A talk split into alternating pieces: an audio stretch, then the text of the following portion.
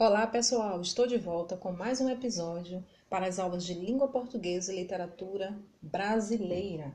Como combinado, eu vou tratar hoje de Murilo Mendes, poeta modernista da segunda fase, da segunda geração, e também do Jorge de Lima. Infelizmente, são dois autores pouco visitados na literatura nacional. Né? Normalmente, Cecília Meirelles, Vinícius de Moraes, Carlos Drummond, a própria Raquel de Queiroz e Jorge Amado são autores que, no geral, é, aparecem com maior frequência é, em termos de pesquisa, de análise, enfim, de estudos na área de literatura. Pois bem, mas antes de tratar de Murilo Mendes, Murilo Monteira Mendes e também do Jorge de Lima, eu tecerei aqui alguns comentários importantes usando de metodologia, vamos dizer assim, Vamos pensar em nuvens de palavras, vamos pensar em tempestade de ideias, que agora a tempestade de ideias foram substituídas por nuvens de palavras, né? Está aí nos meios digitais, como nuvem de palavras, mapa mental, mapa conceitual.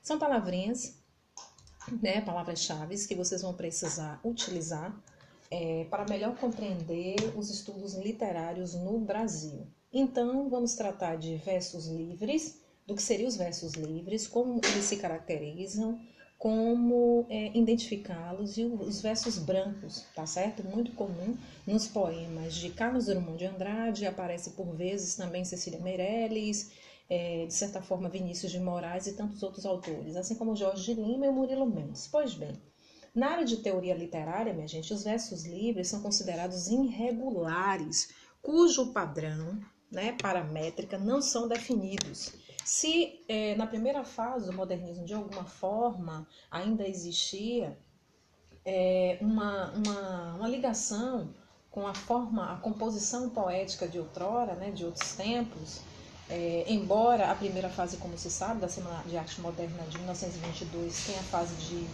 é, ruptura com algumas, alguns movimentos artísticos culturais que existiam no Brasil, vamos dizer, quebra de algumas amarras, desconstrução e, vamos dizer assim, renovação que passou pela língua, é uma renovação do ponto de vista linguístico e também do ponto de vista de composição artístico mesmo, na escultura, na literatura, sobretudo. Pois bem, é, mas para os teóricos em literatura, os versos livres são as formas, é, não seguem formas fixas, né? não seguem a mesma medida. Ele é caracterizado na literatura moderna e contemporânea por romper com os padrões clássicos de composição, como eu falei anteriormente, subvertendo as formas tradicionais da poesia. Então, uma ruptura, uma quebra. Então, verso, lembrar de versificação, de métrica, de metrificação. Métrica tem a ver com rima. Rima, todo mundo sabe que a ideia de você ter, de certa forma, palavras que se assemelham, é, não só por pela escrita, pela parte da ortografia, né, pela grafia, mas sim pelos sons que são produzidos tá bom? Estão classificados em quantidade de sílabas. A métrica é isso, além da rima, é quantidade de sílabas. Lembre-se que esses autores poetas, eh, os autores, os poetas portugueses, a partir do Luís Vaz de Camões e tantos outros, se utilizavam diversos decassílabos para sua composição. O Gregório de Matos não seguiu muito essa linha, embora não português, mas ele é influenciado de alguma forma por algumas é, formas de composição dos autores portugueses, mas ele era baiano, soteropolitano, né? o famoso Boca do Inferno, que é um poeta barroco. Então, é pensar que a composição poética seguiu, de certa forma, a referência desses autores portugueses, sim. Mas o Carlos Drummond de Andrade não é contemporâneo de Gregório de Matos, o Vinícius de Moraes não é contemporâneo nem de Gregório de Matos, nem de Gil Vicente, muito menos dos Vaz de Camões, mas, de certa forma, os autores portugueses, sua forma de compor os versos, né, deixaram traços na literatura brasileira, ainda que tenha é, ocorrido de maneira muito ínfima, muito tímida, tá certo? A versificação, como eu falei anteriormente, é um conjunto de elementos né, que compõem os textos poéticos, mas quando falo em versificação é um conjunto. O verso, todo mundo sabe que é uma linha do poema.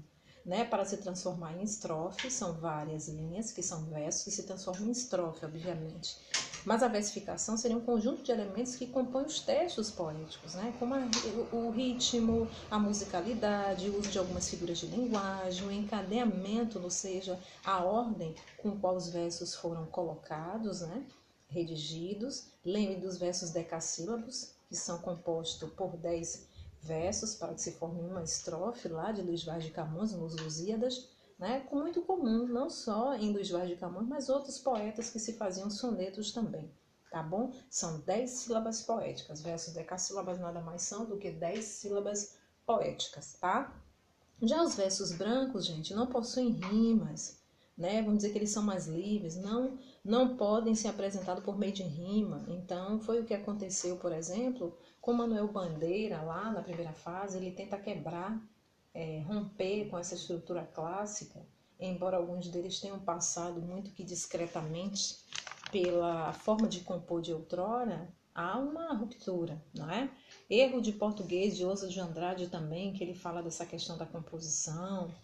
Pois bem, como é que a gente identifica esses versos brancos é, esses versos livres. Observa como os poetas, com qual o exemplo de Drummond, de Cecília Meirelles, fizeram seus poemas sem se preocupar com a rima, sem se preocupar com a quantidade de sílabas, se era decassílabo, de sílabo, eles foram fazendo a composição de maneira muito espontânea, sem seguir essa estrutura fixa.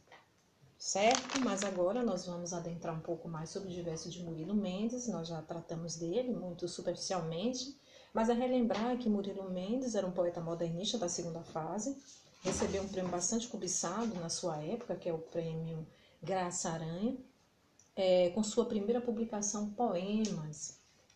Inclusive, o Jorge Lima também, e o próprio Drummond, já fez um, um, poema com esse nome, recebe o mesmo nome.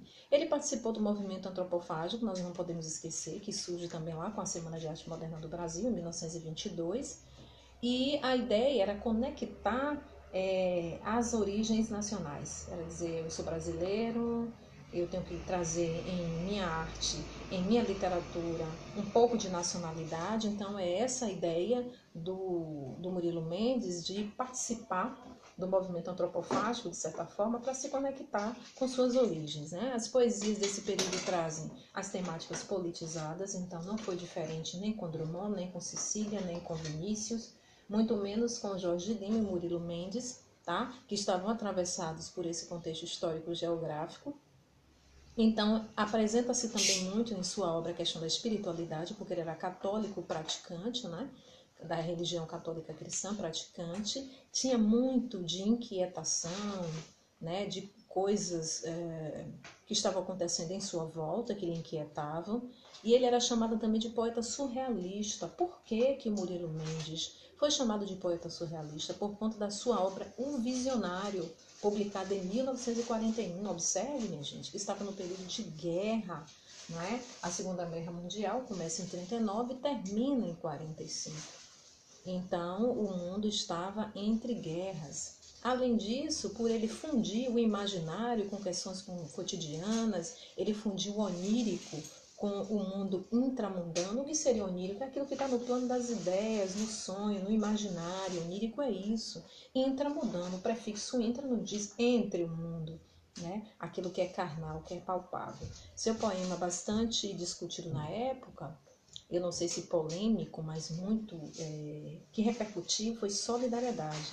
Então vai aparecer esses elementos também um pouco místico, vai pensar questões de cunho religioso, um quê de questões é, sociais. Pois bem, então esse é o Murilo Mendes, que eu acho que deveria ser um pouco mais estudado, suas obras, sobretudo. É um poeta modernista dos anos 30, né, dessa segunda fase, dessa segunda geração, e deve ser estudado. É, além dele, nós temos o Jorge Lima, que trabalhou inclusive em parceria sua publicação mais famosa é A Negra Fulô, que a gente já tratou sobre essa questão, se de fato tinha uma, uma conotação, é, uma conotação racista, ou se essa negra fulô nada mais é do que expor o que estava acontecendo em sua época, né?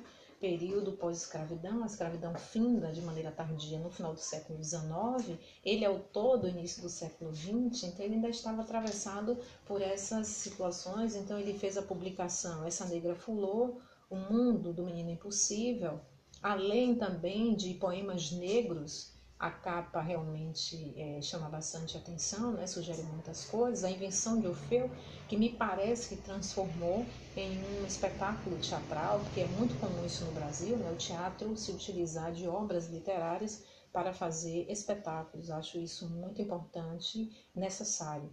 Pois bem, então Jorge de Lima já fez parceria com Murilo Mendes, ambos têm um, um, formato, um perfil de escrita muito parecido, embora o Murilo Mendes era católico praticante, em suas obras as questões da espiritualidade apareciam com muita frequência.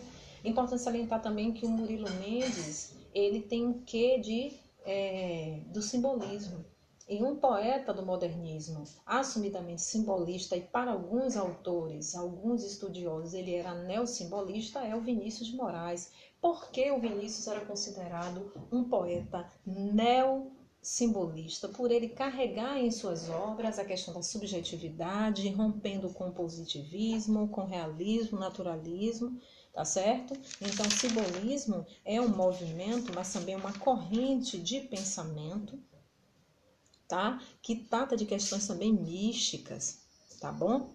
Então é isso por hoje é só. Nós vamos nos encontrar em outro momento com mais um episódio em, de língua portuguesa e literatura brasileira. Um forte abraço.